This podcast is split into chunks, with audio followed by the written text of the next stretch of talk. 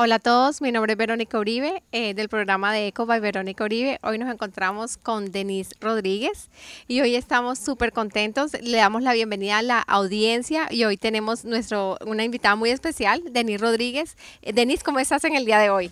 Hola Vero, ¿cómo estás? Muy bien, contenta de estar aquí. Ay, qué chévere. Muchas gracias por haber aceptado nuestra invitación. Es un placer tenerte. Y bueno, Denise es mi amiga de hace muchos años y, hoy estamos súper, súper contentos de que estés aquí y listos para escuchar la historia tuya y qué ha hecho el Señor en tu vida. Cuéntame un poquito de quién es Denise. Bueno, ¿quién soy yo? Eh, soy esposa. Eh, estoy casada por 16 años. Mi esposo se llama Rigo Rodríguez y tengo dos niños, un, niño de 13 años, Anthony, y Andrea que tiene 11 años. Este... ¿Y qué haces, Denise?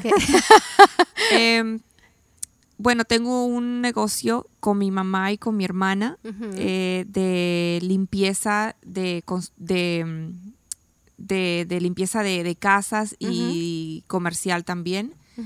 Y, bueno, eso, eso es lo que nosotros hacemos. Qué chévere, qué chévere trabajar con la mamá y con la hermana. Qué delicia. No, es una bendición. Sí, no, y gracias a Dios que tú sabes, a veces es difícil tener negocios con la familia, pero gracias a Dios que todo, todo, es bueno ahí.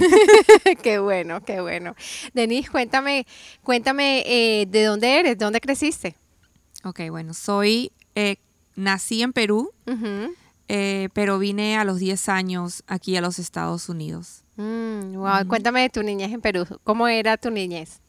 Tuve una niñez buena, normal. Este, mis papás allá, eh, eh, no, ¿qué te digo? Es bonita, una niñez bonita con, allá en Perú. Y, bueno, y a los 10 años mis papás decidieron venir a los Estados Unidos conmigo y con mi hermano. Ok. ¿Y cómo fue esa transición cuando llegaste acá a los Estados Unidos? Fue un poco difícil. Un poco difícil fue porque yo soy una persona tímida. Ah, peor allá cuando era más joven, mucho más tímida mm. todavía. Entonces fui una persona muy tímida y me demoré mucho en poder este, aprender el inglés por mi misma timidez, de no querer mm. soltarme. Y, bueno, em, fui siempre muy apegada a mi mamá, a mi papá, entonces mm. este eh, fui siempre muy sobreprotegida, entonces el haber llegado a este país se me hizo un poquito difícil hacer amistades. Em, a comparación de, por ejemplo, mi hermano, mi hermano tiene, él me lleva cinco años y yo soy la más pequeña. Ajá. ¿Cuántos hermanos tienes? Tengo dos, dos hermanos más. Tengo mi hermano que me lleva cinco años, mi hermano Oscar y mi hermana Jessica que me lleva diez años. Mm, la mamá. Ajá, la, ella, segunda madre. Sí, ella es como una segunda madre para mí. Wow, qué lindo. Ajá, entonces, por ejemplo, mi hermano, él es más extrovertido y él pudo eh, desarrollarse mejor en tres meses ya hablaba el inglés y tenía amistades, entonces este para mí fue un poquito chocante llegar a este país, especialmente porque mi mamá llegó, obviamente, mi mamá y papá llegaron obviamente a, tratar de sacarnos adelante, entonces se mm. enfocaron mucho en trabajar, trabajar, trabajar mm. para poder darnos lo mejor. Claro. Oh, wow, tremendo. Tremendo porque la diferencia en el país, en, en los países de uno siempre está uno con la familia, con todo el mundo, que con todas las, la tía, la abuela, la, todo, y llega aquí y Sí, no. La soledad. Y especialmente, por ejemplo, nosotros en Perú vivíamos con, con este, con mi abuela.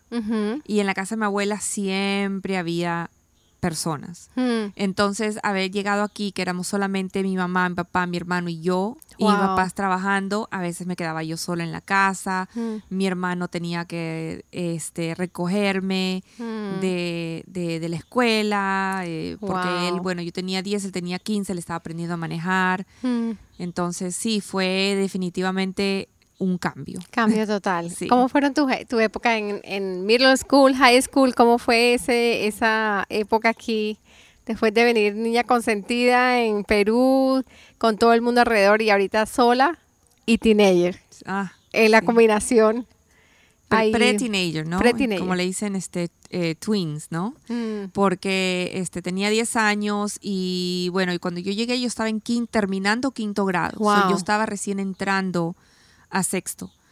Y por el mismo hecho de que yo era tan tímida, me acuerdo que más o menos ya como en séptimo, octavo grado, yo comencé a... me comenzó a chocar mi mm. manera de ser. Hmm. Eh, eh, me comenzó a chocar de que, de que se me hacía difícil tener amistades, eh, por lo que era callada, por lo hmm. que no quería desenvolverme tanto. Entonces comencé yo como a, tener las amistades que, que, tener las amistades equivocadas, ¿no es cierto? Hmm. Comencé a, con los noviecitos y bueno, llegando a, ya llegué a high school, comencé con eh, las drogas y el mm. alcohol y, todo eso. So, wow. ¿Y cómo llegó? O sea, ¿cómo llegó? cuéntame, o sea, ¿cómo pasó del, del comenzaste con noviecitos y cómo, cómo en una fiesta te ofrecieron droga? ¿Cómo comenzó eso? Bueno, em, yo estaba en, en el 10th grade, ¿cómo se dice? En este, décimo grado. En décimo grado. Y entonces mis papás justamente estaban pasando por un divorcio. Mm. Yo a los 15 años mis papás se divorciaron. Entonces yo me fui a vivir con mi mamá. Y justamente en ese tiempo me acuerdo, hasta más, no, ellos no estaban divorciados todavía, estaban teniendo como que problemas. Como unas situaciones ahí. Y me acuerdo que la primera vez que tomé, eh, eh, agarré y yo misma me serví con unas amistades en un juego de, de, fútbol, fútbol americano, de la escuela en el parqueo, imagínate. Me acuerdo que mis amigos habían traído vodka con, Coca-Cola. Wow. Y entonces ellos lo estaban mezclando y me dieron y yo dije, uy, esto no sabe nada, échale más. Wow. y yo nunca había tomado. Wow. Bueno, la, el resultado fue que terminé en el hospital. ¿En serio? Porque me, me dio em, este alcohol poisoning, me dio me intoxiqué. Te intoxicaste, sí. Entonces tuve que ir al hospital, casi entro en coma y eso fue, tú, tú, tú, tú, te imaginas, de repente yo en ese momento dije, ah, bueno, voy a parar, pero ahí eso fue el comienzo de todo. Wow. O sea que después de ahí, después de que casi que en coma y todo, otra vez volviste. Otra vez, y ahí comencé, eh, a comenzaba a tomar cuando habían reuniones, mm. Eh, comencé a fumar marihuana mm. y, y, bueno, y poco a poco a través de los años comenzó mm. eso a, a, empeorar. A empeorar. Wow, qué tremendo. Sí. Tremendo eso, Denise. Cuéntame, eh, cuéntame cómo ya, ya saliste del high school, comenzaste la universidad y qué pasó en la universidad. Bueno, yo salí. ¿Seguías con las mismas amistades o...? Sí, seguía con las mismas amistades. Em, salí del high school y comencé el college, pero no me interesaba el college. o sea, iba porque sabía que tenía que ir, mi, you know, mi mamá quería que yo vaya, no tenía mucho interés. En realidad estaba yo en mi propio mundo, enfocada en mis cosas. Entonces, este, de ahí, de, de lo que yo solamente hacía, tomaba y hacía marihuana, eso me llevó a hacer otras, experimentar con otras drogas también pero ah, gracias a Dios no llegué tan profundamente, ¿no? Pero, pero sí llegué a experimentar otras drogas hasta que, hasta que bueno, conocí a, conocí a Dios y Él me sacó de todo eso. Pero Denise, ¿quién te, ¿cómo hacías para comprar toda esa droga? Ay, no. ¿Qué hacías para, como, eras, estabas en la universidad yo me acuerdo que yo cuando estaba en la universidad, cero plata, solamente le me daban la plata para el, para la pues la plata la gasolina, o cuando estaba, cuando me prestaban el carro, o y plata para la ropa y plata para la, para la comida. Y ya. Y ¿de dónde, de dónde se Bueno, es que cuando uno es joven se las inventa. se las inventa, sí, y, y, entre todos comparten. Wow. si yo compraba una vez, una mía compraba la próxima vez. Y bueno, yo llegué también, yo tenía una tarjeta de crédito. Y, y, no, y yo también, yo trabajaba desde los 15 años, yo comencé a trabajar. Oh, wow. Yo trabajaba en Publix o trabajitos que había tenido en un restaurante o en el mall siempre tuve, eh, siempre trabajé. Sí. Entonces, con ese dinero, y yo no tenía muchas responsabilidades. Mm. Entonces, con ese dinero yo también, pero no, yo tenía una tarjeta de crédito y hacía, yo me acuerdo que hacíamos este, sacábamos en el ATM. Wow. Con la tarjeta de crédito. Con el cash, wow. Tremendo. Con el cash advance. Y entonces, sí, y me endeudé bastante. Wow, qué tremendo, qué tremendo, Denise. Cuéntame cómo, yo te conozco a ti y a Rigo como una mujer y un hombre de Dios.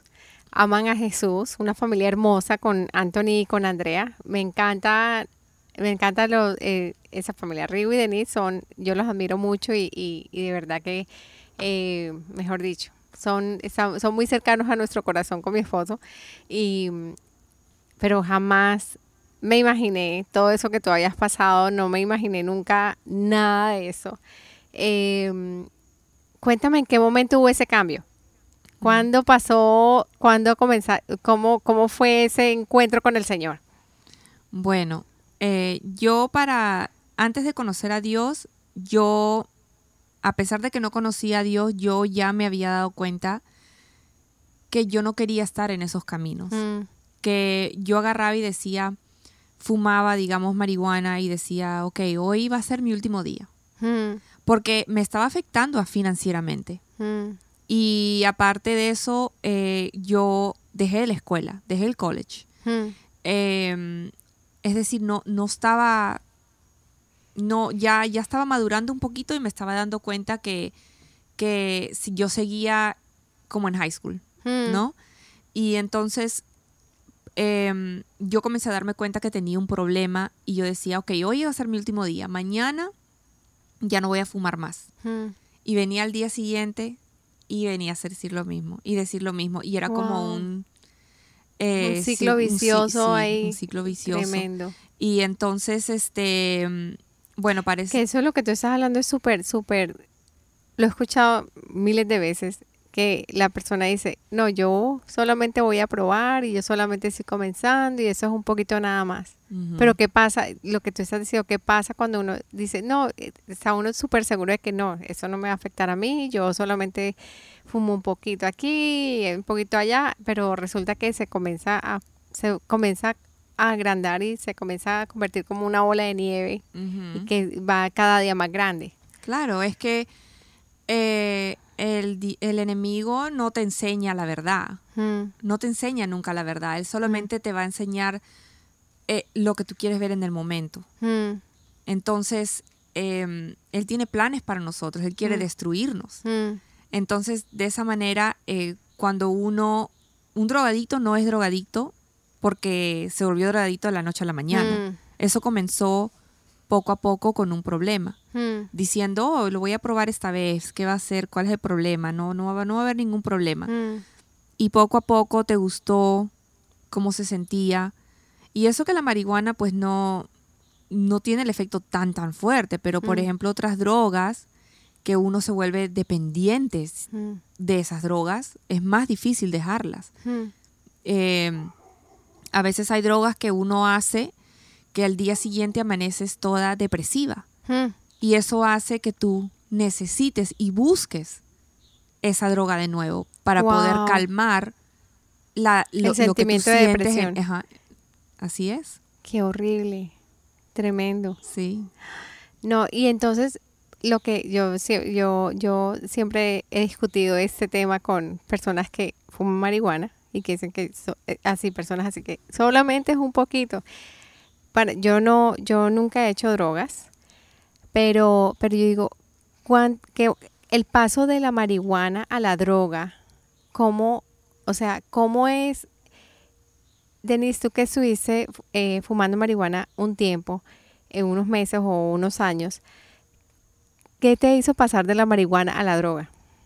O sea, quiero saber, como esa, esa transición de marihuana a la droga, o sea, ¿es una transición fácil o es...? Porque yo lo veo como si, si tú tienes, fumas marihuana, entonces estás abriendo una puerta para en cualquier momento eh, eh, utilizar drogas.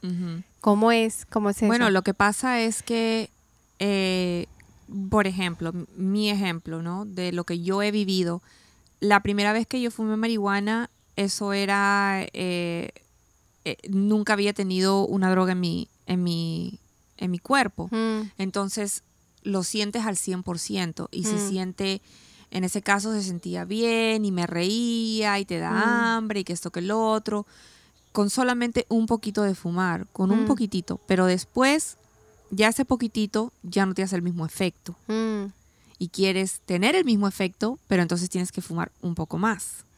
Y cada vez es un poco más y un poco más. Y eso simplemente te abre puertas a que tú quieras experimentar otras cosas más fuertes.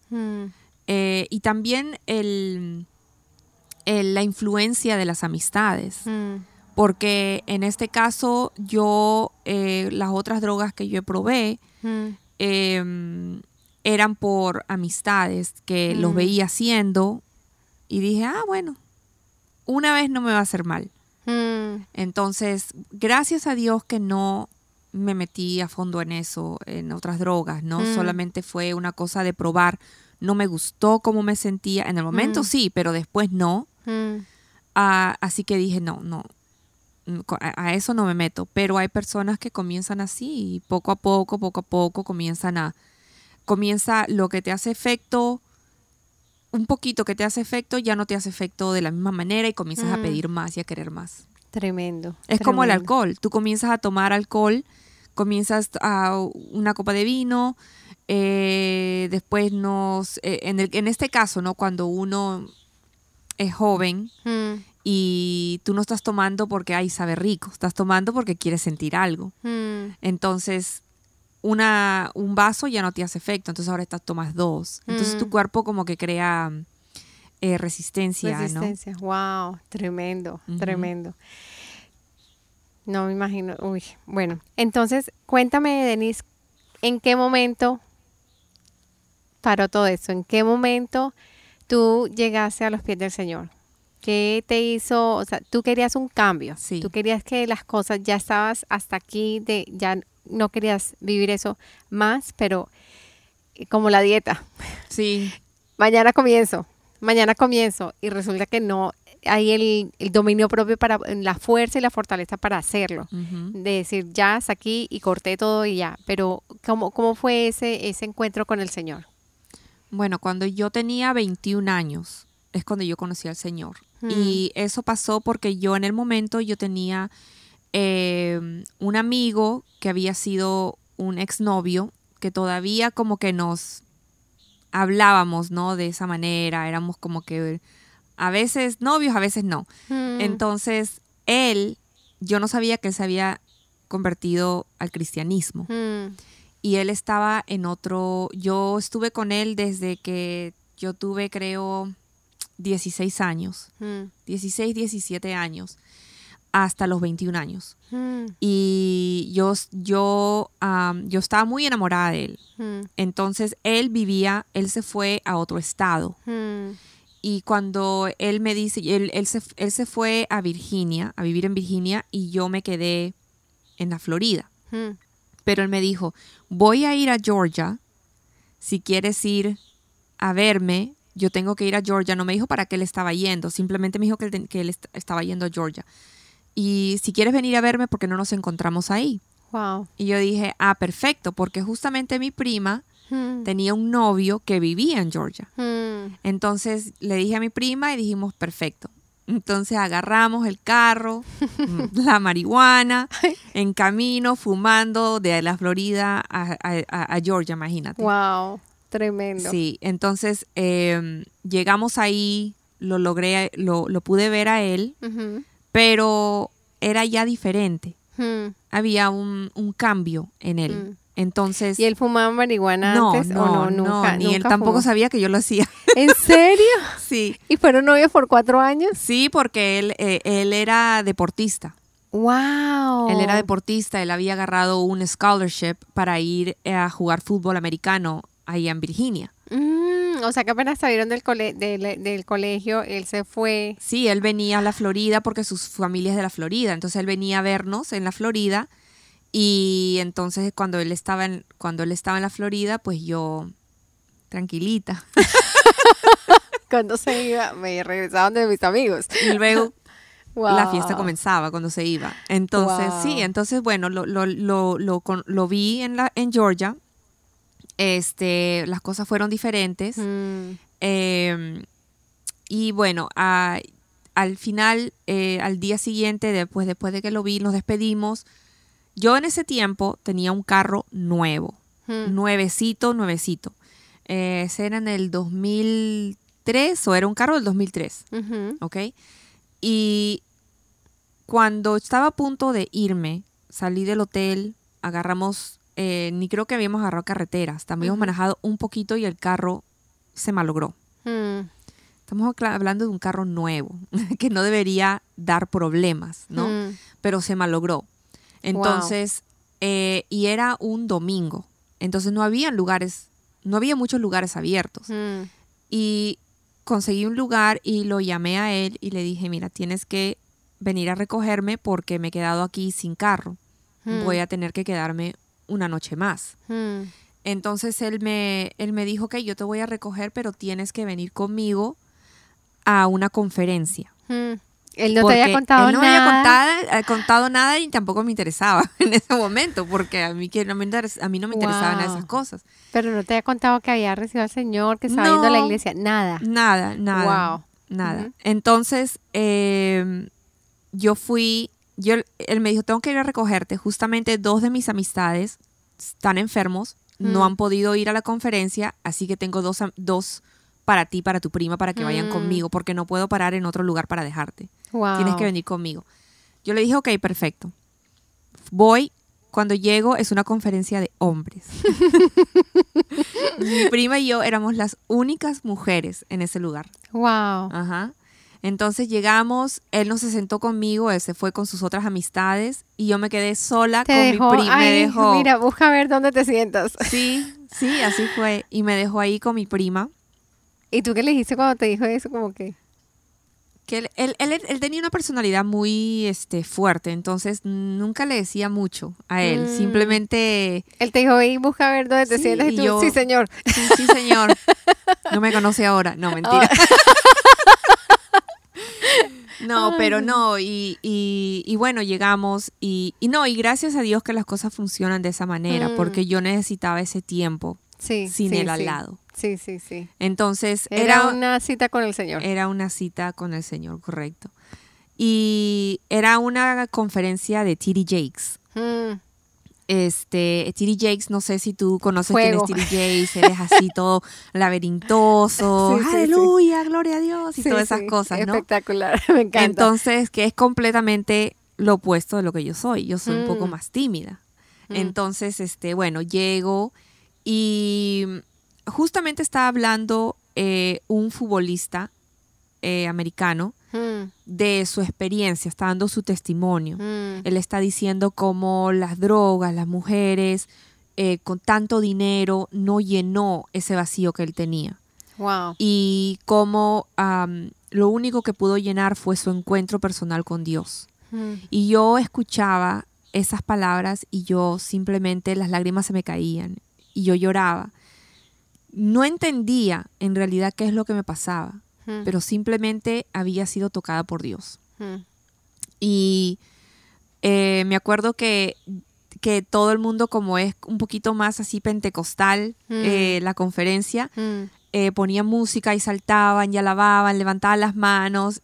Y, y yo también hacía lo mismo. Wow. Y como te digo, yo no tengo ningún tipo de, de, de- de experiencia en lo que es religión o la iglesia. Mm, Eh, no me acuerdo haber ido a una iglesia yo de pequeña, ¿no? Wow. Eh, a pesar de que sabíamos quién era Dios, Mm, eh, crecí con mi abuela y mi mamá católica, pero no me acuerdo haber ido a la iglesia, ni, ni orar este, entre familia, ni nada de esas cosas. O para mí, ahora que lo analizo, yo ahí parada, alabando a Dios, Mm, eso tenía que haber sido el Espíritu Santo. Fue el Espíritu Santo, amén. Así es, así es, qué tremendo.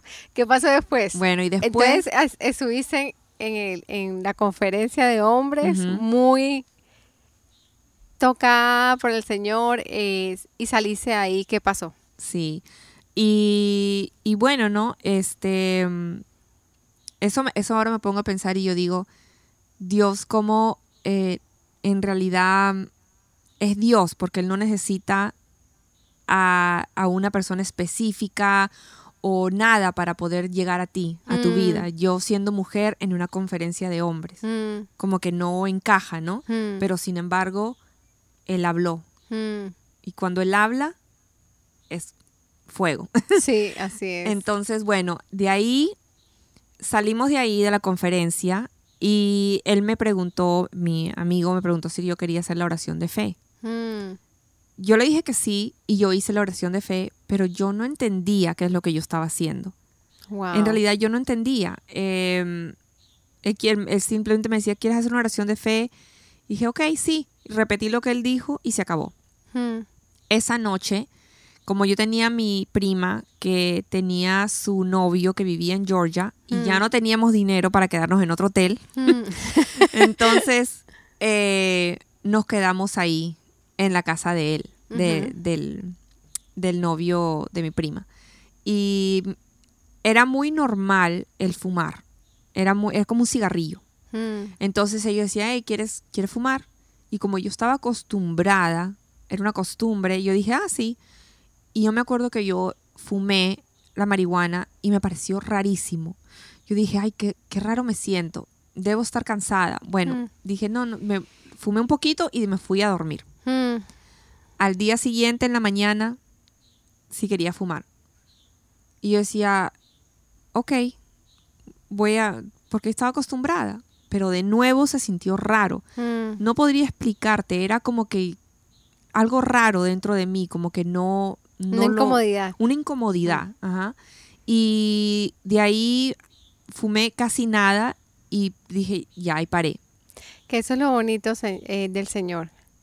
Que a ti, que no es acerca de las reglas, es acerca de lo que tú, el Señor te da, te, el Señor es el que pone esa incomodidad en el corazón de uno para que uno pueda caer en cuenta, sí, lo tengo que dejar, no me está haciendo bien, no, ya no le, ya no le, le el Señor le, le quita a uno el gusto Sí, por las cosas que no le convienen a uno. No es acerca de reglas, sino acerca de que el Espíritu Santo le da a uno convicción de que no, no está bien y no lo va a hacer uno, no porque alguien se lo dijo, sino porque el mismo Señor le dice a uno, no. sí, Entonces eso es súper, súper espectacular. sí, sí, sí. No, el, el Señor está en control en todo momento, aunque nosotros no lo podamos ver, Mm, ¿no? Y eh, él ya en ese momento, él ya él tenía planes para mí. mm, él tenía un, un- algo específico para mí, él quería sacarme. Yo, obviamente uno ve las cosas de paso a paso, mm, ¿no? No somos Dios, no podemos ver el futuro, pero Dios tiene un plan perfecto para nosotros. Y Él lo único que necesita es un sí. mm, E- Es, lo único. No necesita mucho de parte Mm. de nosotros. Simplemente decirle sí, Mm. sí a Él. mm. Sí, aquí estoy. No sé qué va a pasar, no sé cómo va a funcionar las cosas, no sé el día de mañana, no sé si voy a volver a caer, pero hoy te digo sí. Y es llevarlo día a día con él agarrada de la mano de él. Así es. ¿Qué pasó después? Denis venía en el carro Bueno. de regreso a la ciudad de West Palm Beach. Sí, bueno, ya regresando, me acuerdo que en todo el camino son seis horas de, de- de- no, son nueve porque estábamos en Atlanta. Entonces, este, A lo mejor llegaron en seis. de de repente llegamos en seis. Oh my gosh. Pero bueno, en el regresando, eh, a pesar de que teníamos marihuana en el carro, yo ya no la volví a fumar. Mm, Y nunca más volví a fumar la marihuana, Mm. gracias a Dios. Y yo me acuerdo que manejaba y yo simplemente lloraba, o sea, las lágrimas se me caían, sentía, me sentía súper En ese tiempo me sentía súper emocional, pero no eran lágrimas de tristeza, era una paz que tenía por dentro, pero yo no la entendía, yo no pude entender. Eh, en ese momento no lo entendía. Ahora yo entiendo que ese era el, Espíritu Santo que estaba trabajando en mí, ¿no? Que estaba comenzando la restauración en mí. Y, bueno, comencé, regresamos, llegamos a, la, Florida y le dije, a los días, yo le dije a mi hermana, mira, eh, yo quiero comenzar a ir a la iglesia. Mm. Eh, mi hermana muy contenta con eso porque mi hermana, en ese tiempo mi mamá no vivía con nosotros, mi mamá vivía en España. Ella tuvo que salir del país mm. eh, por problemas este, inmigratorios y tuvo que salir del país y ella no, no vivía con nosotros, yo vivía sola con mi hermano. Y mi hermana era la que estaba, como es la mayor, era la que estaba detrás mío constantemente. Cambia, Denise, cambia. Esto no es bueno para ti. Eh, por favor. Entonces, entonces, bueno, ella, yo le dije a ella, mira, yo, yo quiero comenzar a ir a la iglesia. Y ella me dijo, ok, yo te acompaño. Entonces yo le dije, bueno, ¿qué tal si vamos a esa iglesia en North Lake que hay muchos carros. Siempre veo que, ah, eh, que, que, porque mi prima en ese tiempo vivía en PGA National, que queda ahí eh, por la entrada de, North Lake, porque hay una entrada en North Lake y una entrada en PGA, pero bueno, por la entrada de North Lake siempre había carros, ¿no? Yo en ese tiempo decía, estos carros acá. poco de carros hacen un trancón aquí terrible. Sí, ese tráfico. pero bueno, entonces, mira ese tráfico, hmm. Dios lo trajo a la mente, hmm. ¿no? Eh, gracias a Dios por el tráfico. Gracias a Dios por el en la North Lake. Lo, que me hacía renegar cuando quería yo ir a la casa de mi prima fue lo que Dios trajo a mi mente mm. para hacerme llegar a Él. Wow. Y Dios dijo, eh, y bueno, yo dije, bueno, vamos a ese lugar. Y entonces mi hermana agarra y llama y le dicen que hay un servicio en español. No sabíamos nosotros. Ni siquiera sabía si era cristiana la iglesia, ni siquiera sabía si era católica, no sabía absolutamente nada. Wow. Eh, Dios es el bueno. Señor, el Señor le llegó ahí. los pasos que uno toma, ¿no? Dios los respalda. Sí, sí, así es. Pero bueno, y mi hermana llama, le dicen, mira, tenemos un servicio en español, y llega y nos y entonces decidimos ir el, domingo. Eh, llego ahí con mi hermana el domingo al servicio en español, que en ese tiempo era el pastor da Silva. Y justamente el día que yo llego, había, se estaba bautizando el que ahora es mi esposo. Y él, da, él estaba dando su testimonio. Wow. Y porque se estaba bautizando en ese tiempo era la iglesia era más pequeña, mm. no había la cantidad de personas que hay ahora, mm. eh, solamente había un servicio, entonces mm. podías demorarte un poquito más en decir los testimonios, ¿no? de pronto ese era el único bautizo que había Exacto, en ese día creo que habían solamente como dos o tres personas bautizándose, entonces bueno, él pudo dar un poquito de su testimonio y, y bueno, y de nuevo yo tocada, llorando, eh, mi hermano estaba pasando por un momento difícil, Así que veía em, lo que mi esposo había pasado, mm. estaba, me llevó a acordarme de mi hermano y yo mm.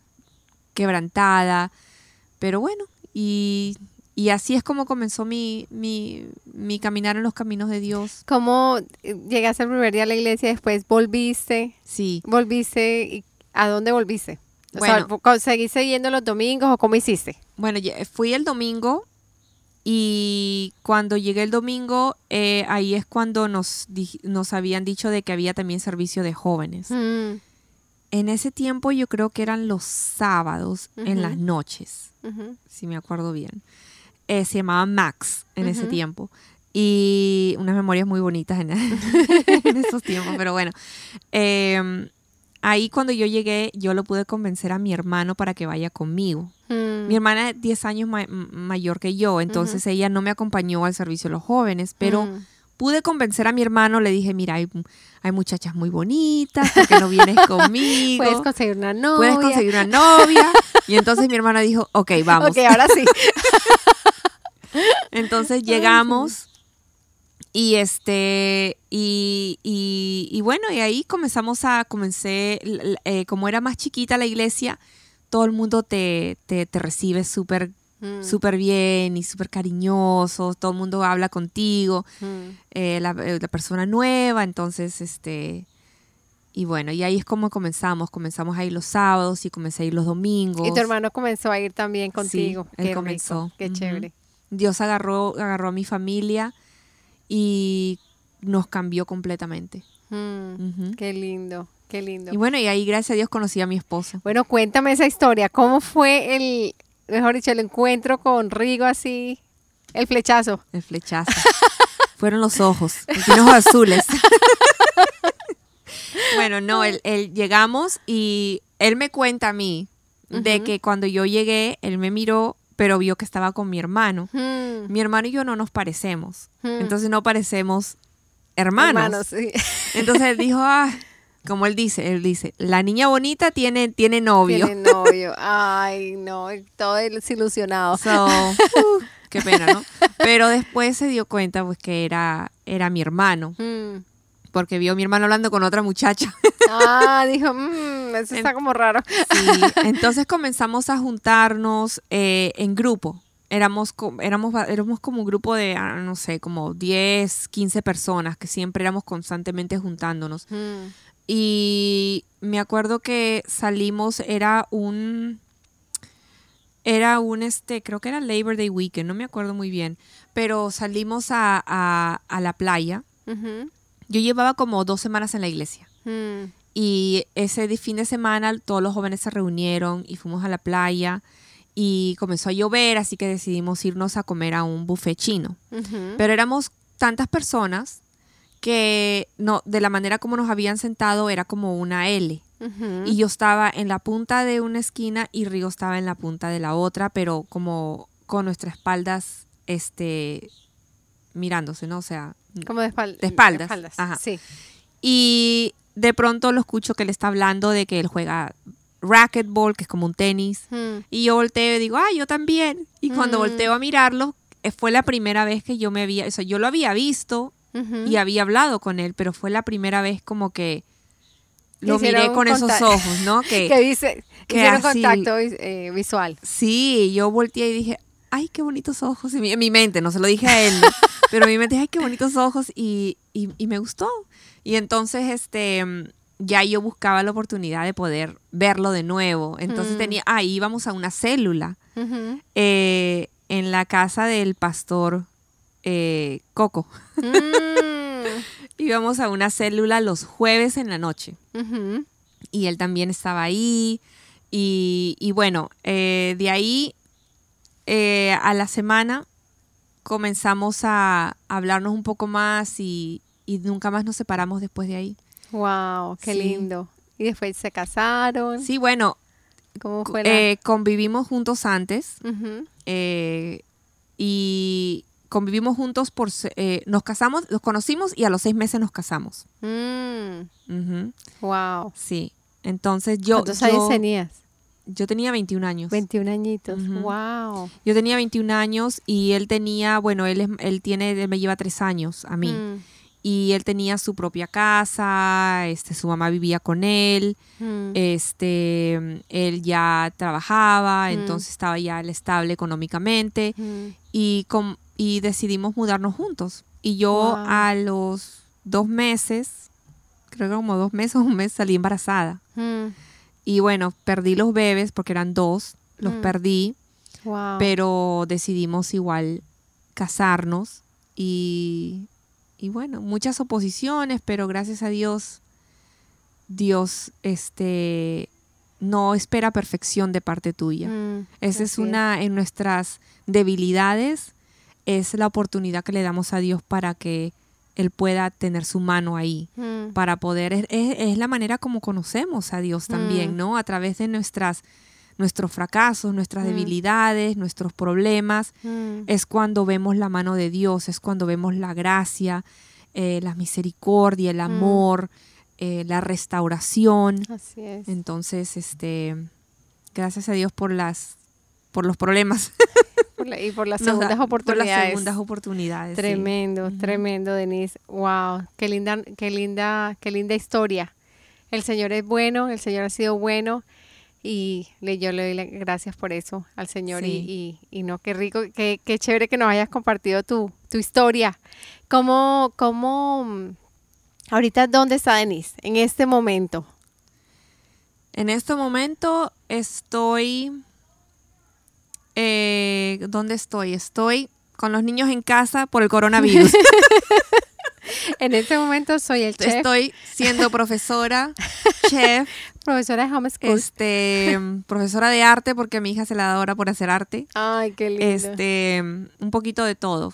¿Dónde estoy? Estoy ahí sirviendo a Dios a través de mi, de, de, de yo ser madre, ser mm. esposa, hija. Así es. Wow, tremendo, tremendo. Denise, ¿hay alguna, alguna tribulación en tu vida? Algo que tú hayas pasado. Eh, en, durante nuestra vida siempre pasamos diferentes capítulos, diferentes tribulaciones, unas más grandes, otras más pequeñas, unas largas, otras más corticas. ¿Hay algo que tú nos quieras compartir en el día de hoy? De que hayas vivido y cuéntanos cómo lo pasaste. Bueno, sí tuve una tribulación y no fue hace mucho tiempo atrás, fue mm. hace poco en realidad, fue en en julio del 2019. Hmm. Porque eh, nosotros, nosotros llevamos 16 años de casados, mi esposo y yo. Y en esos 16 años, em, ya los niños van creciendo.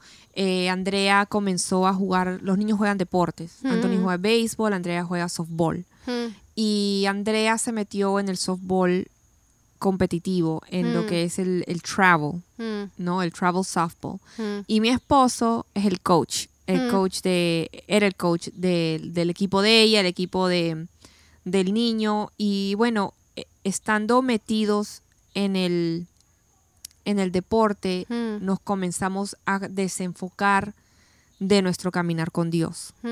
Comenzamos a... Em, comenzamos a a dejar de, ir porque cuando tú juegas travel softball, eso es sábado y domingo hmm. en, la, en, en, los deportes, ¿no? Así es. En los juegos. Entonces, habían veces que no podíamos llegar los domingos a la iglesia. Y lo que al comienzo eh, se nos hizo difícil se, se, convierte en una costumbre. Bueno, ya hoy no vamos, bueno, hoy no vamos. Y comenzamos, eh, en, el, en ese mundo del deporte mm. hay mucho, em, para los que no conocen de Dios, eh, hay mucho, mucha, mucha fiesta, ¿no? Mucha mm. tomadera. Y al comienzo cuando nosotros llegamos a ese, a ese, a ese, ese mundo, mm. eh, teníamos bien puestos, o sea, sabíamos bien quién nosotros éramos, hijos de Dios, y no, no estábamos haciendo nada de eso pero poco a poco uno va, uno, yo, nosotros fuimos cayendo en esa rutina. Mm. Comenzamos a tomar un poquito, un poquito más, un poquito más, y ya comenzamos completamente a desenfocarnos de, Dios. Ya mm. mi relación ya no era igual, ya no oraba todos los días. Siempre tenía a Dios presente, siempre decía, ay Señor, yo sé que esto no está bien, pero, pero, pero igual, ¿no? Eh, se sentía bonito tener esas amistades y reírse y, mm. tomar y, bueno.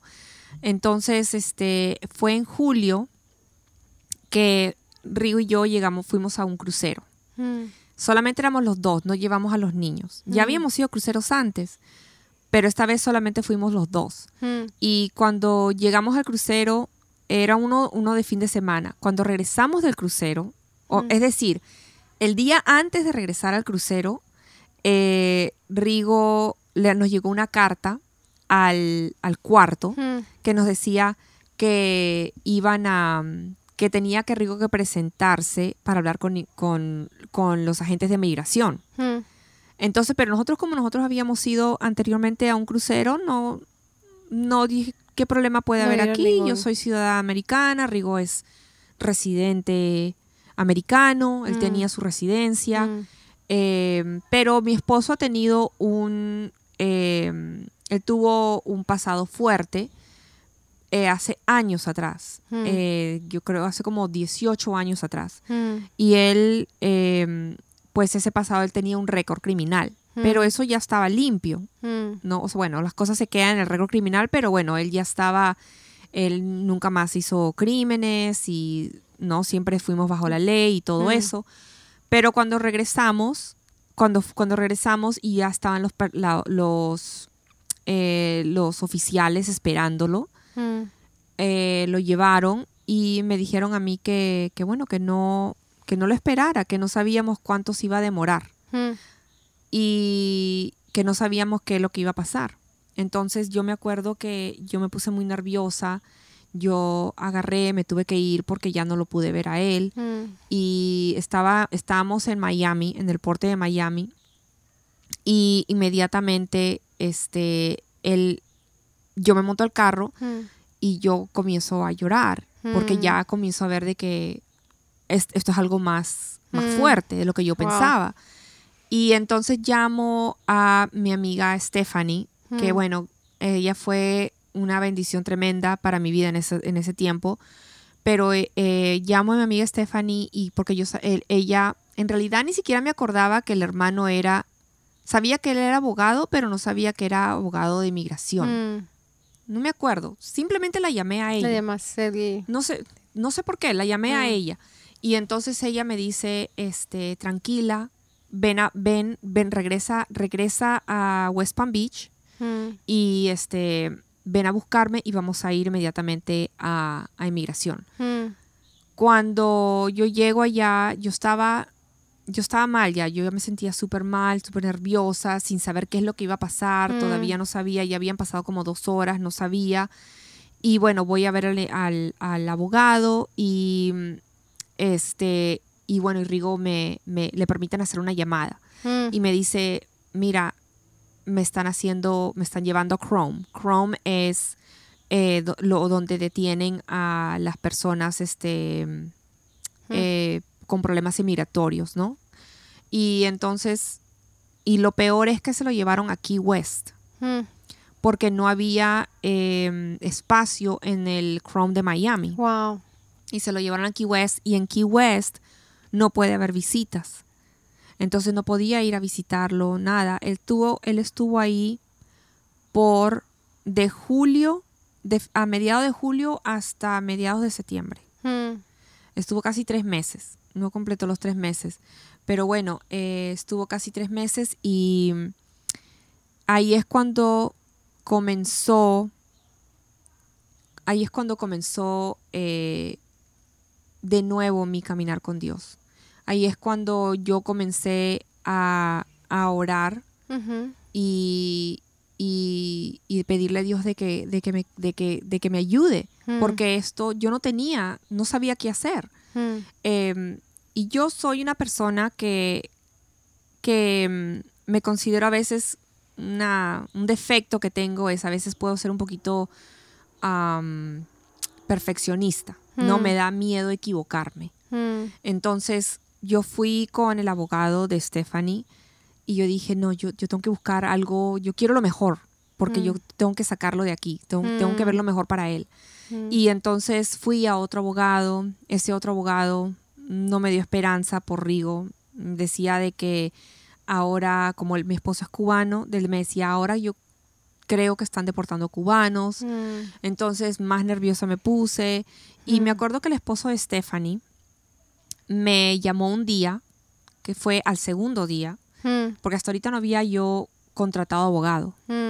Al segundo día me llama y me dice, Denise, Dios ha puesto en mi corazón de que te llame y te diga de que tú, tú tienes que apagar todas las voces alrededor tuyo y comenzar a enfocarte en la voz de Dios mm, porque en ese momento yo pues eh, quería escuchar, eh, una persona me decía que haga esto, otra persona me decía que Mm. haga otro, no sabía qué hacer, eh, no quería equivocarme, Y todo Pero- el mundo comienza a y opinar. todo el mundo comienza a opinar y, y, y bueno, y yo he debido estar buscando mis respuestas en, en Dios, Mm. no en otra gente. Mm, Entonces, em, cuando él me dijo eso, él me dijo, esto vas a solamente poder vencerlo a través de ah, oración y ayuno. Hmm. Entonces cuando yo comienzo, cuando él me dice eso, yo sentí la presencia de Dios. Yo sentí que eso fue de parte de Dios, hmm. que él me que él como que me estaba dando esperanza, me estaba diciendo, "Ven, búscame, que yo te voy a ayudar en este hmm. proceso." Entonces, desde ese día yo dije, "¿Sabes qué? No importa el abogado que yo tome, porque es mi Dios quien lo va a sacar. Hmm. Es, es, mi Dios quien va a intervenir. Hmm. Entonces ahí es cuando yo agarré el abogado que desde Stephanie hmm. y, y, bueno, y comencé yo a buscar de Dios. Y Dios comencé yo, me agarré y apagué todo, literalmente todas las voces ahí. O sea, te estoy hablando que dejé de ver televisión, dejé de ver programas, mm. este, quise enfocarme 100% en mi relación con Dios. Mm. Lo único que hacía era buscar de Dios, orar, comencé a ayunar, comencé a, mm, a leer su palabra, eh, comencé a, leer un libro que era La armadura de Dios de Priscilla Schreier y eso comenzó, Dios comenzó a hablarme a través de eso. De pronto uh, Dios comenzó a levantarme a las 3 de la mañana hmm. y orando, yo comencé a orar y Dios me daba una palabra. Yo leía su palabra y Dios me hablaba a través de eso. Hmm. Y Dios me dio una palabra que quería, quisiera compartirla. en ese tiempo déjame, dame un segundito, déjame buscarla. Tranquila.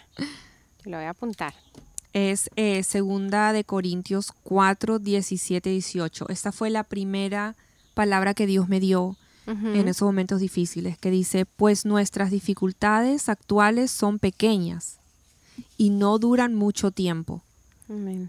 Eh, y continúa, ¿no? Pero esa, esa partecita ahí es como diciendo, tú ahorita ves tu problema grande, pero no va a durar mucho. Amén. Y, sigue hablando, dice, sin embargo, nos producen una gloria que durarán para siempre y que es de mucho más peso que las dificultades. Así que no miramos las dificultades que ahora vemos, en cambio, fijamos nuestra vista en cosas que no pueden verse, pues las cosas que ahora podemos ver pronto se, pronto se habrán ido, pero las cosas que no podemos ver permanecerán para siempre. Y Dios me dio esa palabra porque era como que Dios me decía, tú ahorita no puedes ver lo que yo voy a hacer a mm. través de este proceso. Tú ahorita no, no, no, este, em, lo que tú estás sintiendo, el dolor que tú estás sintiendo, eh, el miedo que tú estás sintiendo no te está permitiendo ver mm. que hay un propósito mm. más grande que lo que tú estás pasando. Mm. Entonces nuestras pruebas de ese momento, nuestras dificultades, al final Dios tiene un propósito más grande, ¿no? Entonces esa fue la, la palabra y me siguió dando palabra, me comenzó a dar 2 Corintios 4, 8, 9, que dice, por todos lados nos presionan, las dificultades, pero no nos aplastan. Estamos perplejos, pero no caemos en la desesperación. Somos perseguidos, pero nunca abandonados por Dios. Somos derribados, pero no destruidos. Mm. Entonces, Dios comenzó a darme palabra, comenzó a hablarme a través de canciones que escuchaba, porque yo decidí, eh, yo decidí poner, yo decidí poner a Dios en centro de mi vida, en, mm. en el centro de mi hogar. Comencé a poner canciones eh, cristianas y Dios mm. las utilizaba para ministrarme. Mm. Comenzamos a hacer devocionales con mis niños, eh, yo y mis dos, mis, mis, hijitos, mm. y comenzamos a orar todas las noches. O sea, se podía sentir la mano de Dios. Y, y, bueno, a través de eso, em, Dios pudo, pasó un tiempo, pasó tres meses, pero Dios pudo eh, yo, pensé, en, honestamente yo pensé, cuando yo comencé a sentir la presencia de Dios, al comienzo yo dije, ah, Dios aquí va a hacer un milagro y lo va a sacar mm. inmediatamente. Pero las cosas no funcionan como nosotros queremos a veces. Y mm. Dios sabe por qué. Mm. Y Dios aguantó em, en vez de sacarlo después de unas semanas o después, porque Rigo tuvo corte después de la semana, a la semana. Hmm. Y yo dije, ah, no, es, lo, van a, lo, lo, van a, lo va a sacar Dios, ¿no? Dios me estaba llenando de fe y yo decía, Dios lo va a sacar. Pues a la semana que él fue, la jueza dijo, mm, ok, vamos a, trabajar en este caso. Es una historia larga, pero dice, vamos a trabajar en este caso y te vamos a, vas a regresar el 9 de septiembre. Hmm.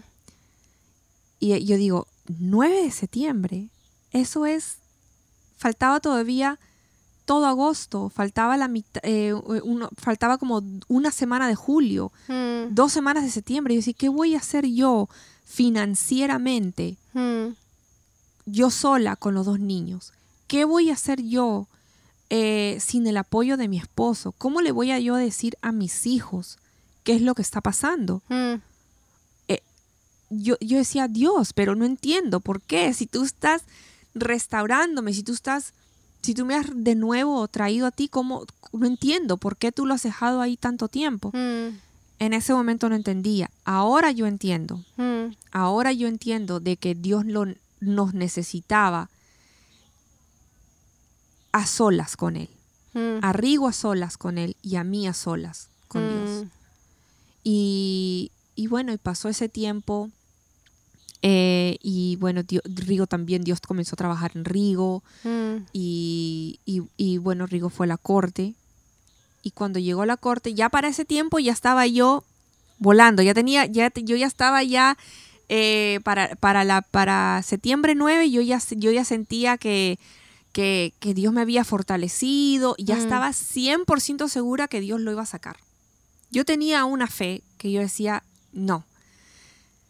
Y llego ahí y la jueza dice, le niega el caso. Le niega el caso y yo decía, ¿y ahora qué?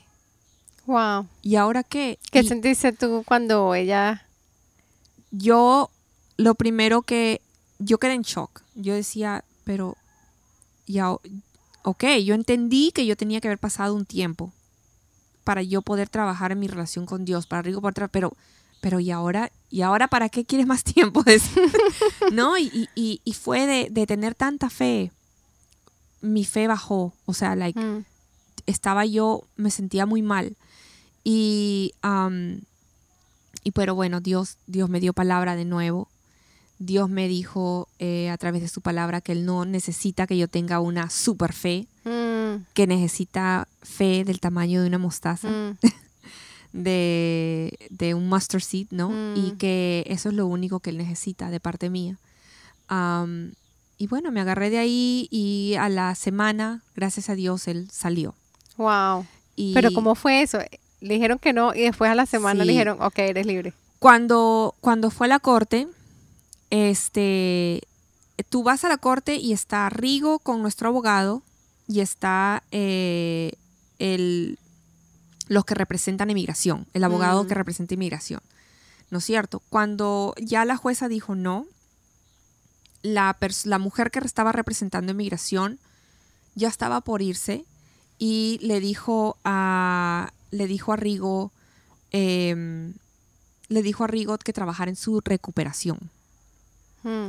Eh, Rigo en su mente decía, pero si yo estoy restaurado, yo no he hmm. vuelto a, hacer nada desde, desde hace 18 años, ¿Qué, hmm. restauración?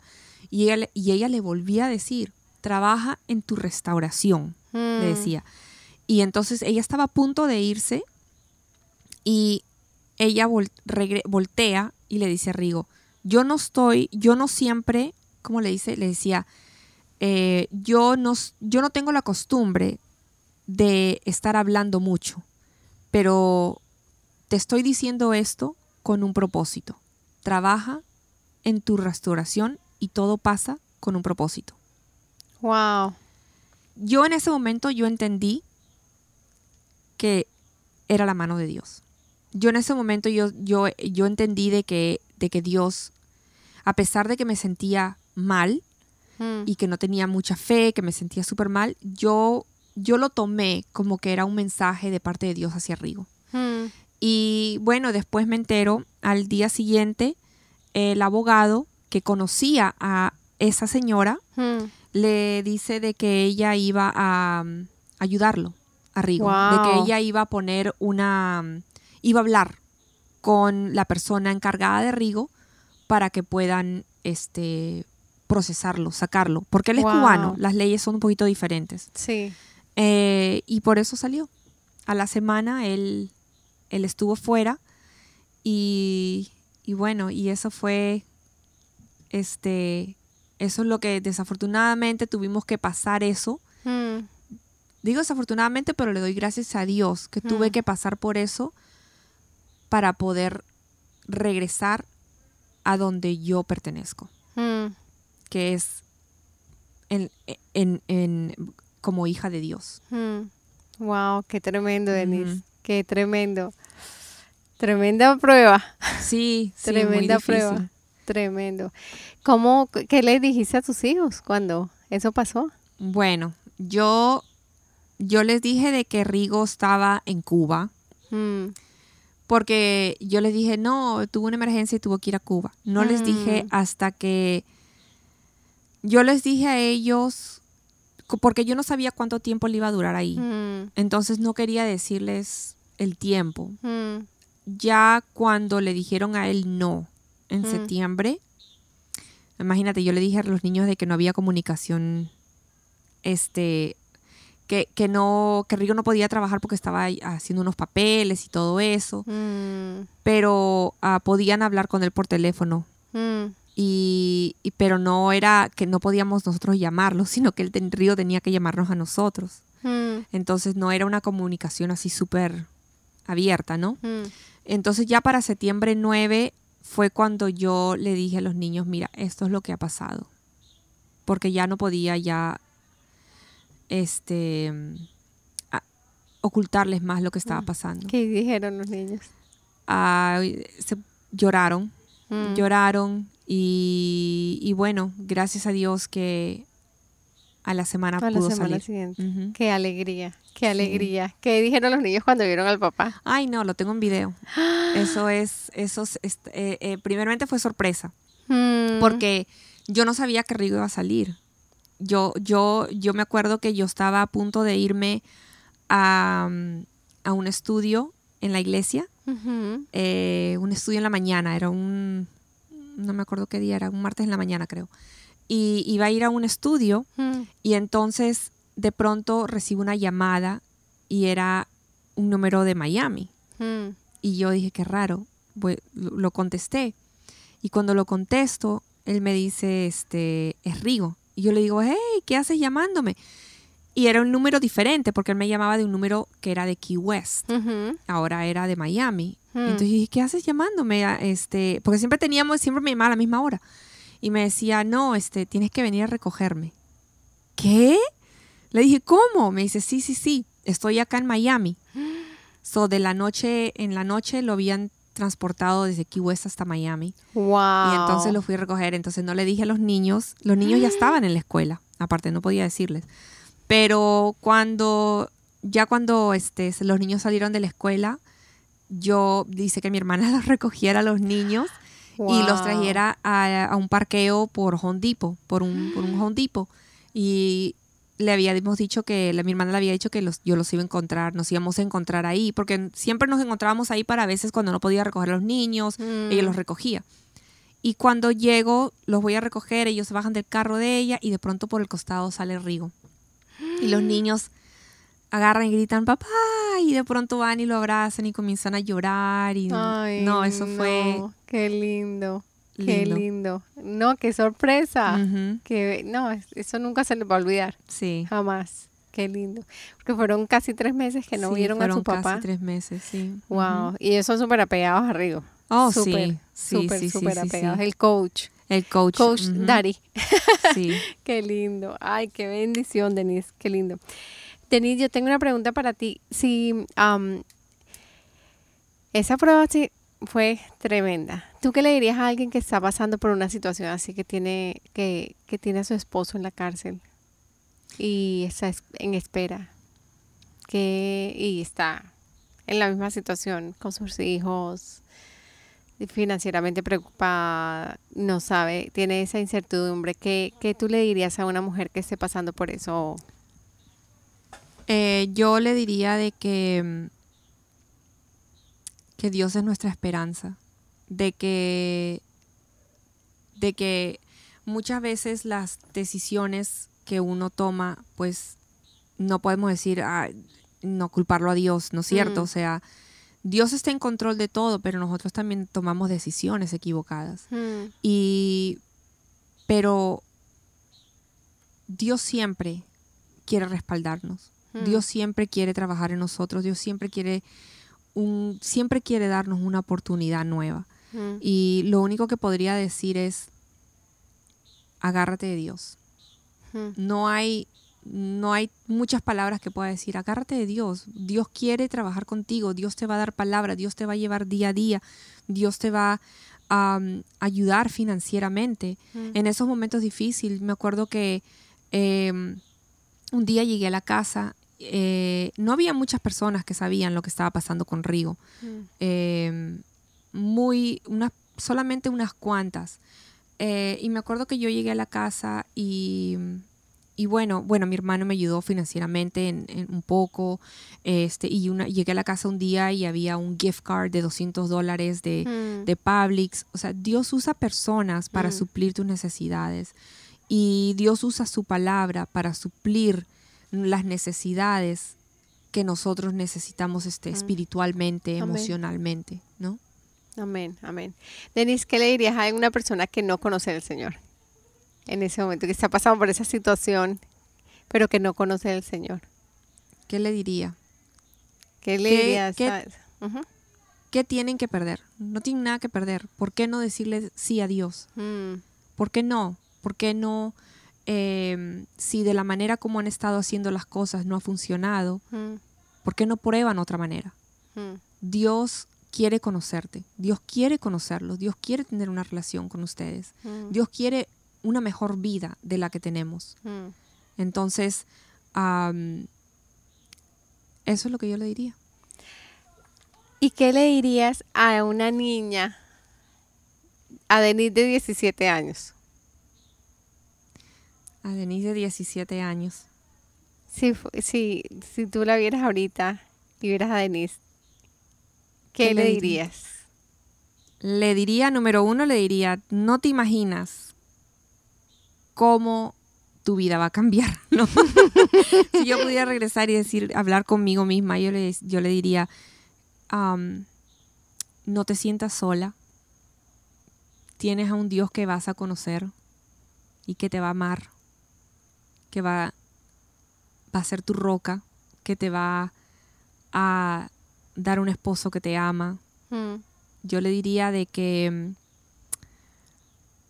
de que muchas de las cosas que hacía en ese tiempo eran momentáneas, pero Dios es para siempre, mm, que esas cosas no no a pesar de que uno se divierte y y, y- y, mm, y no le ven nada malo a veces, Mm. esas cosas no van a llevarla bien si sigue uno por los mismos caminos mm, que Dios, Dios quiere revelarnos la verdad, quiere, quiere enseñarnos quién es Él.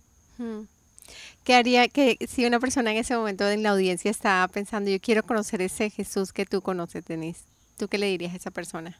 ¿Qué, cómo, cómo comienzo? ¿Cómo comienzo? Comienzo eh, reconociendo, reconociendo de que, de que, de quién es Dios, reconociendo de que soy pecador, reconociendo de que, de que, de que quiero un cambio, mm, reconociendo de que mm, de que quiero renunciar a mi vida que no me está llevando bien. mm. Wow. Y, Y bueno, y la palabra, la, La palabra, palabra. ¿no? La palabra restaura. Eh, justamente mm, ahora Dios me ha estado ministrando mucho con em, conocer, leer la Biblia, dejarme conocer a Dios, el Dios de la Biblia, conocer a Dios, no, no dejarme guiar tanto por mis emociones. Mm, Eh, mis emociones eh, suben y bajan. Eh, peor si somos mujeres, nos dejamos guiar por las hormonas. Este, ahí tenemos días que no, no, se nos pueden acercar. Entonces, eh, hasta siendo cristiana, hasta yo mm. conociendo de Dios, a veces queremos em, queremos llevar nuestra relación con Dios basadas mm. en emociones. Mm, eso es verdad. Y a veces vemos lo que Dios... Yo estoy leyendo un libro eh, que se llama... Yo le tomé la foto porque no traje el libro conmigo. bueno, está en inglés, no sé si lo tienen en, español, pero el libro se llama, eh, es, por Jen Wilkins y se llama Women of the Word, Mujeres de la palabra. De la palabra. Y entonces este libro me, me está ayudando a... Mm, yo escribí algo, te lo puedo... Te lo puedo, te lo puedo Mira, lo, escribí en inglés, pero lo había traducido. Dice, es un poquito largo, pero... No importa. Ok, dice, lo importante que es ser guiado por nuestro conocimiento de quién es Dios y no por nuestras emociones un minuto sentimos que tenemos una conexión con Dios y después no sentimos esa conexión.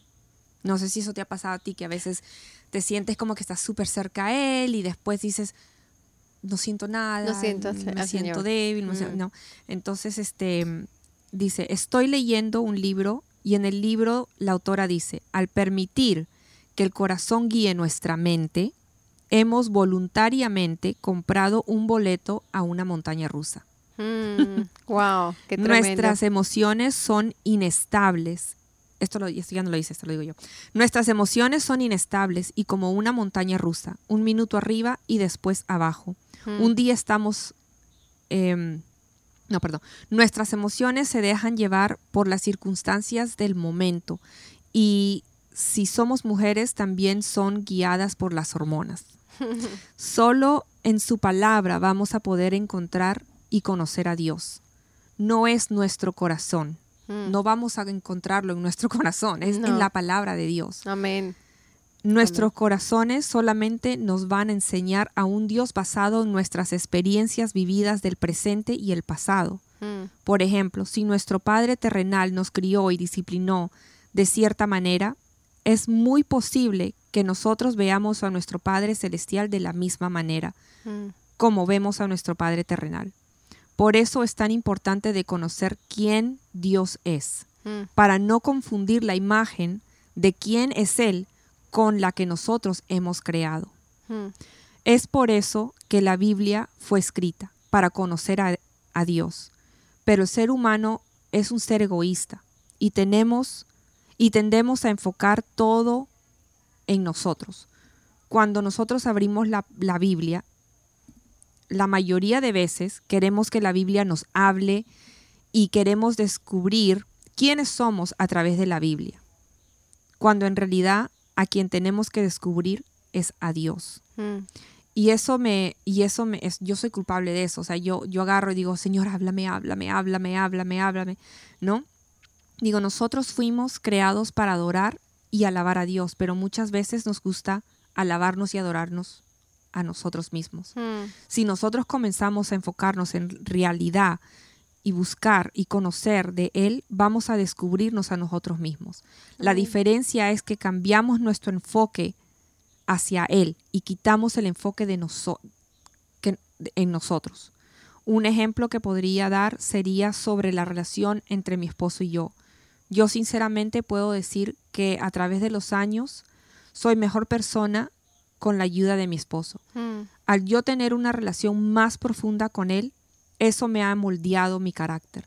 Mm. He aprendido a perdonar, a amar, a relajarme un poco, porque yo, yo a veces, eh, mi esposo es relajado, ¿no? Él es así más, más loco.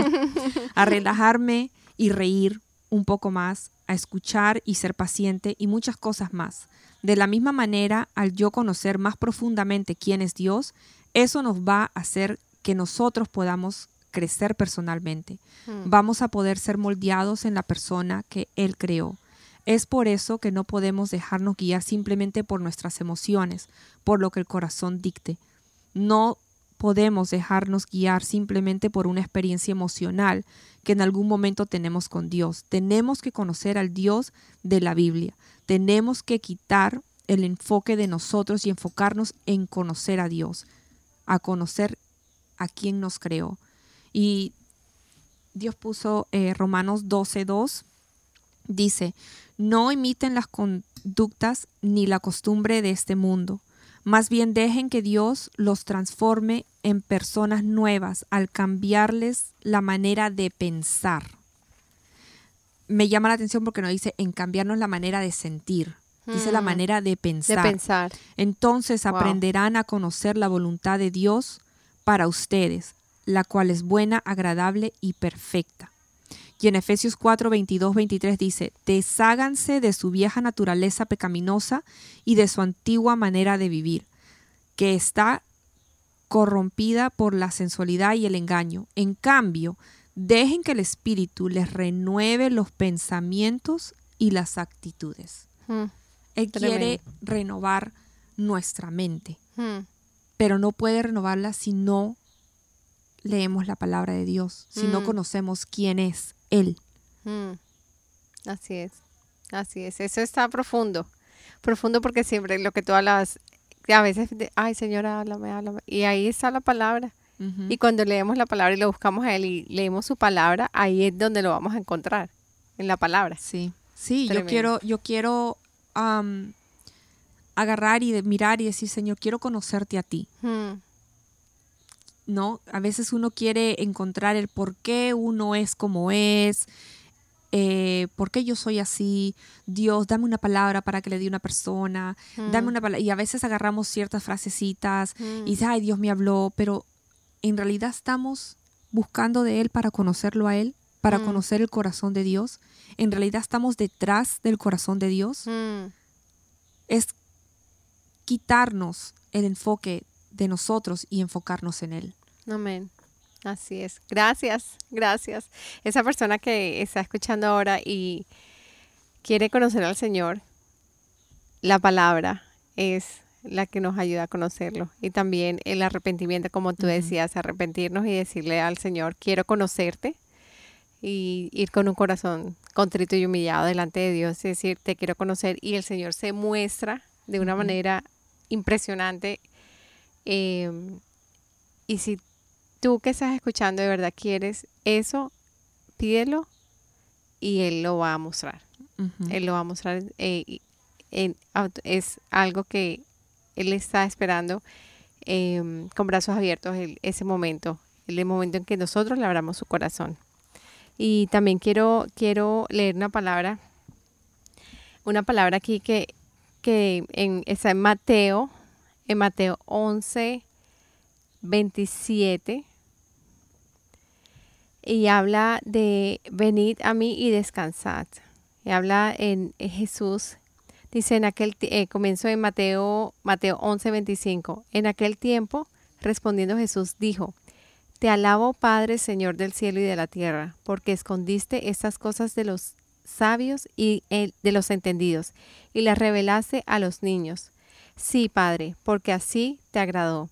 Todas las cosas me fueron entregadas por mi Padre, y nadie conoce al Hijo sino el Padre, ni al Padre conoce a alguno sino el Hijo, y aquel a quien el Hijo lo, lo quiera revelar. Y en, Mateo 11, 28 dice, venid a mí todos los que estáis trabajados y cargados, y yo os haré descansar. Llevad mi yugo sobre vosotros y aprended de mí, que soy manso y humilde de corazón, y hallaréis descanso para vuestras almas, porque mi yugo es fácil y ligera mi carga. Como decía Denise, em, es, hay que tratarlo, mirar y ver qué bueno es el Señor y el Señor em, es, es tratarlo y el Señor transforma la vida de uno paso por paso. Eh, no importa, no importa cómo tú estés en ese momento, eh, ven cómo estás y Él te va a recibir. Así es. Denise, ¿qué personas han influenciado en tu vida? En tu vida que tú te, te, te venga a tu mente en ese momento. ¿Quién ha influenciado en tu vida poderosamente? Eh, poderosamente, bueno, mi mamá. mi mamá ha sido una influencia tremenda en mi vida. Eh, yo tengo una relación muy cercana con mi mami y bueno, cuando yo pasé esos momentos difíciles, Mm, mi mamá fue la que estuvo ahí, al lado Mm. mío. Me apoyó eh, en todo, en absolutamente todo. Ella fue la que me ayudó, me dio fuerzas.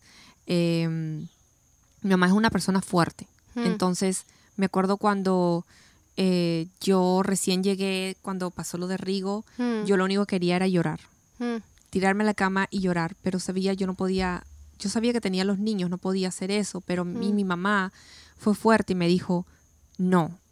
Yo, yo le dije a mi mamá, llévate a los niños, quiero estar sola.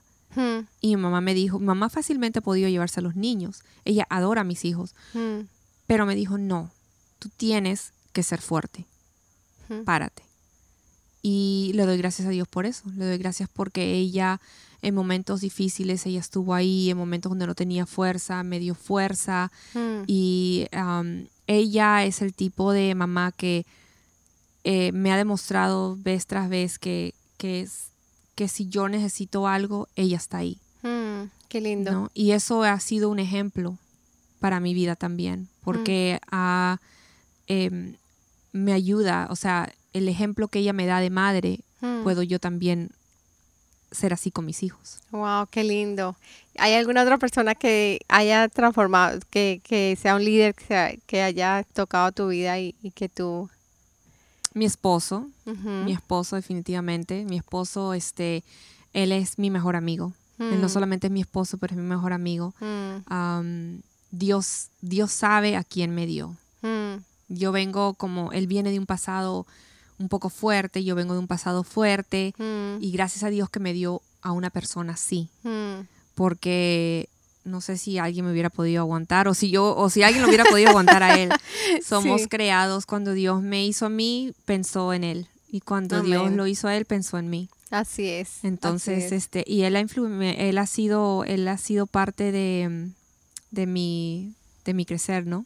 Él de tu caminar. de, cami- de mi caminar. Mm, Eh, él ya conocía a Dios antes que yo. Él llevaba creo que como ocho meses de que conocía a Dios, no mucho, pero él fue el que me ayudó en mi, en mi caminar con Dios. Wow, qué lindo, qué lindo. no, y es un excelente papá. y- Ay, sí, cuéntanos qué tal, Sí. que como, yo lo veo como un, imagínate, coach.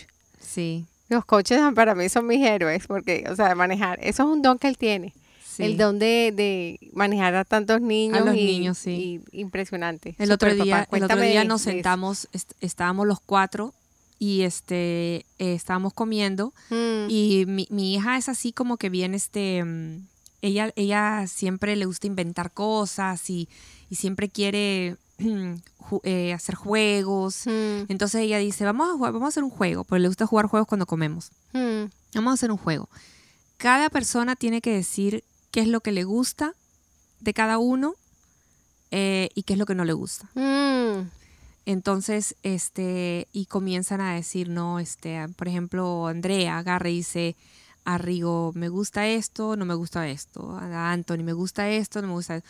Y es lindo porque ellos ven a su papá como el, el papá fun, el fun daddy. mm, Qué chévere. No, es este, lo ven como, como una persona alegre, lo ven como una persona divertida. Mm, Y me gusta que lo vean así. qué Es muy chévere. lindo. ¿Y qué pasó? ¿Y cómo fue el juego? ¿Qué, Eso ellos, los dos dijeron de que le gustaban, de que él era así. que era así? Sí. ¡Wow! ¡Qué lindo! ¡Qué lindo! ¡Qué bendición! ¡Qué Sí. bendición! Porque eso es una, es una, para uno de hijo, cuando el papá es todo súper alegre, es una bendición. Una bendición porque eso alegra el día. Cada vez que donde llega el papá está la Sí. alegría y la risa. Entonces, qué, qué hermosura. Eso es una tremenda bendición, una virtud de, de Rigo. Eh, Denise, em, ¿qué, qué, qué más quieres compartirnos? ¿Dónde, bueno, lo que ya te pregunté, ¿dónde está Denise ahorita? ¿Cuál es, ¿Cuáles son tus sueños, Denise? ¿Qué ha puesto el Señor en tu corazón en, este, en esta temporada? Dios ha puesto en mi, en mi corazón desde hace rato ya abrir, Mm. hacer un blog. Mm, Eh, lo, ya lo inicié, pero me falta, mm, no soy muy buena con, con este, la computadora, entonces me falta eh, diseñarlo un poquito mejor y esto, pero y me, y me dio, me dio cómo le iba a poner, que era He Mm. Whispers. Mm, Él, ¿cómo se dice whisper en Suspira. español? El sus- sus- eh, whisper, sí, su- suspi- el su- como el suspiro como de el Dios. susurro. Con el susurro de Dios, sí. Ajá. Susurro de Dios. Entonces estoy en eso. Eh, a veces tengo días, y eso, y eso es lo que Dios viene trabajando conmigo, porque a veces tengo días de que digo, ay no, esto es muy difícil para mí, yo no estoy Mm. para esto, y como que no comienzo como que digo, no, yo creo que, yo creo que yo me equivoqué, y de repente Dios no quiere esto. Mm, Y Dios viene hablándome y viene diciéndome que no me deje guiar por lo que yo siento. mm, Por eso es que vengo hablando de conoce quién es Dios, o sea, camina con la verdad. mm, ¿no? Porque, eh, y, y bueno, no, ahí voy a continuar y voy a ver cómo, cómo lo trabajo, pero mm. eso, eso es, lo- eso Ese es el plan el- que tengo, ese con la ayuda de Dios. Sí, así es. Hay veces que eso, el, como el, el, el, a veces uno duda y dice, ¿será que sí, será que no? Pero, pero yo te quiero animar a que hay una cosa que, que yo aprendí de un, de un, de alguien que estaba eh, predicando la palabra una vez. Y él hablaba de que hay cosas que el Señor te da que tú las tienes que dar a otras personas. Entonces es, es algo que es algo, es como el don. Yo sé que tú, tú eres una super escritora y, y el Señor te da palabra y te da palabra y tú escribes. Y, y- y es, es lo que a través de a- lo que estás haciendo lo del blog. Pero yo te exhorto a que es lo que el Señor te da, entrégalo Sí, y tú vas a ver cómo, cómo, porque lo que explicaba el predicador era, eso no te pertenece, eso le Mm. pertenece a otra persona. tremendo. Entonces eso a mí me, me abrió los ojos de una manera que yo dije, wow, o sea, lo que yo, yo no puedo retener el río del Espíritu Santo Mm. en mí. Nosotros tenemos que ser como, y él lo explicaba, tenemos que ser, y, lo, yo lo vi, él lo explicaba, el río pasa, el Señor, tú recibes y entregas. Tú recibes y entregas en esa comunión constante con el Señor, tú estás recibiendo todo el tiempo y tú vas entregando. Entonces yo lo veía exactamente como una vez que estaba regando las matas, yo decía, es como, uno es como la, la manguera, entonces pasa el agua y tú la entregas.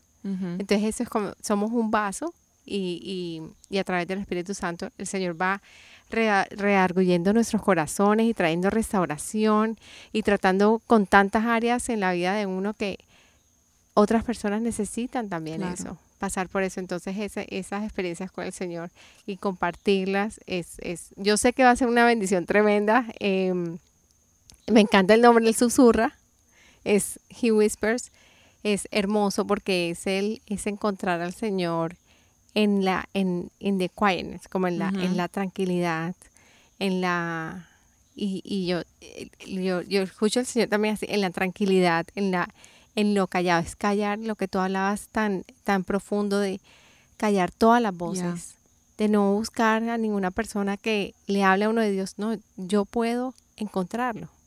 Yo puedo abrir mi, mi Biblia y yo lo voy a encontrar. Entonces es, es ese, en, ese, en ese silencio, en, ese, en esa tranquilidad, en esa quietud, yo lo puedo encontrar también. Entonces, y, y lo que siempre, el, el Señor no tiene favoritos. El Señor está con los brazos abiertos para abrazarlo uno en cualquier momento, en todo lugar donde nosotros lo podamos, lo, lo, lo, lo queramos buscar. Él está disponible 24 horas, 7 días a la semana, donde, donde sea. Entonces es muy bonito lo que compartes y Denise, te doy gracias. Qué bendición que hayas venido hoy. No, gracias a ti por invitarme. Qué bendición y, y, y yo sé, I can't wait to see what God has in store for you. Yo sé que tiene muchísimas cosas todavía para hacer. Em, sé que el Señor va a hacer cosas grandes contigo eh, porque tú eres una mujer de Dios, tú eres una mujer especial, eres una mujer que eres obediente al Señor y, y sé que vienen cosas grandes. Y yo lo creo y, y con Rigo también es tremenda bendición. Em, gracias por, por haber aceptado, haber venido.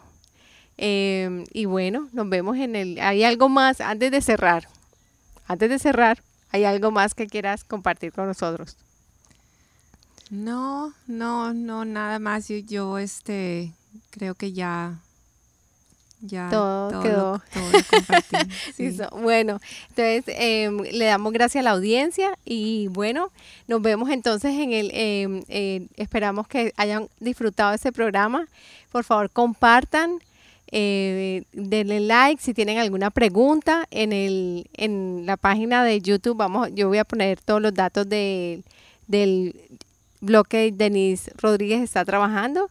Y bueno, ahí nos vemos y cualquier pregunta que tengan otra vez, comenten, eh, compartan y bueno, ahí nos vemos en el próximo programa. Hasta luego. Bye. Bye bye.